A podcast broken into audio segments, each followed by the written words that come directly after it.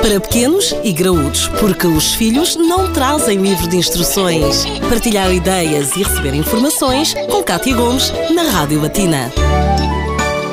E já que ontem falávamos de doce e de sobremesas, aqui está uma alternativa àquilo que é a sobremesa habitual, mas muito mais saudável. Mas antes de falarmos disso, no último Pequenos e Graúdos, tal como eu estava a dizer, eh, falámos das tradições eh, e vamos continuar a conversa com o nutricionista Inês Pádua para tentar explicar aqui se, afinal de contas, eh, os doces são assim tão maus ou não, ou se acabamos por pecar nesta altura do ano e esse pecado não se resume apenas aos doces. Como, como nós vimos no, no, no último programa, existem doces de Natal que efetivamente têm bastantes calorias.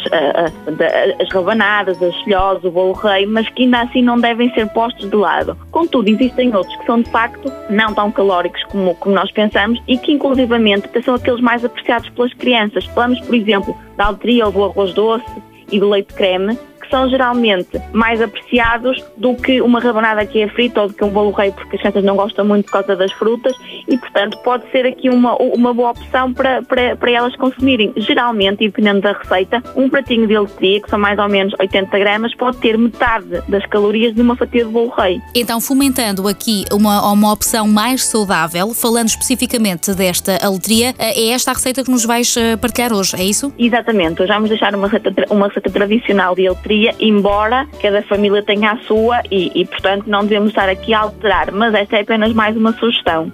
Por que não tentar? E o que é que vamos precisar para esta receita? Vamos, precisar, vamos precisar de cerca de 100 gramas de açúcar, 250 gramas de uh, uh, altria, duas gemas, dois paus de canela, uh, raspa de um limão, a água, que é a água necessária para cozer a massa, aproximadamente 500 ml, e canela em pó. Para fazer, basta levar ao lume a água, o açúcar, a raspa de limão e os paus de canela e deixamos ferver. Assim que esta mistura ferver, juntamos a altria, nesta parte já podemos então retirar o, os paus de canela e a raspa do limão e quando a altria tiver absorvido a, a calda, nós juntamos as gemas batidas e envolvemos muito bem. Depois é só uh, esperar que, que, que, a altria fique no ponto que, que, cada pessoa gostar mais e colocar numa travessa e, por que não, deixar que a criança polvilhe com a canela ou até que faça uns desenhos natalícios, portanto ponha um pinheirinho e contorne o pinheirinho com a, com, com a canela para também as motivar e as incluir nestas atividades de Natal. Uh, colocamos aqui a metrocidade da criança em causa, o convívio em família, a preparação no fundo de todo este ambiente e aquilo que é, nesta altura do ano, esperado como sendo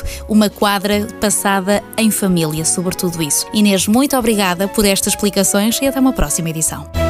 Para pequenos e graúdos, a vida de filhos e pais, de segunda a sexta-feira, na Rádio Latina.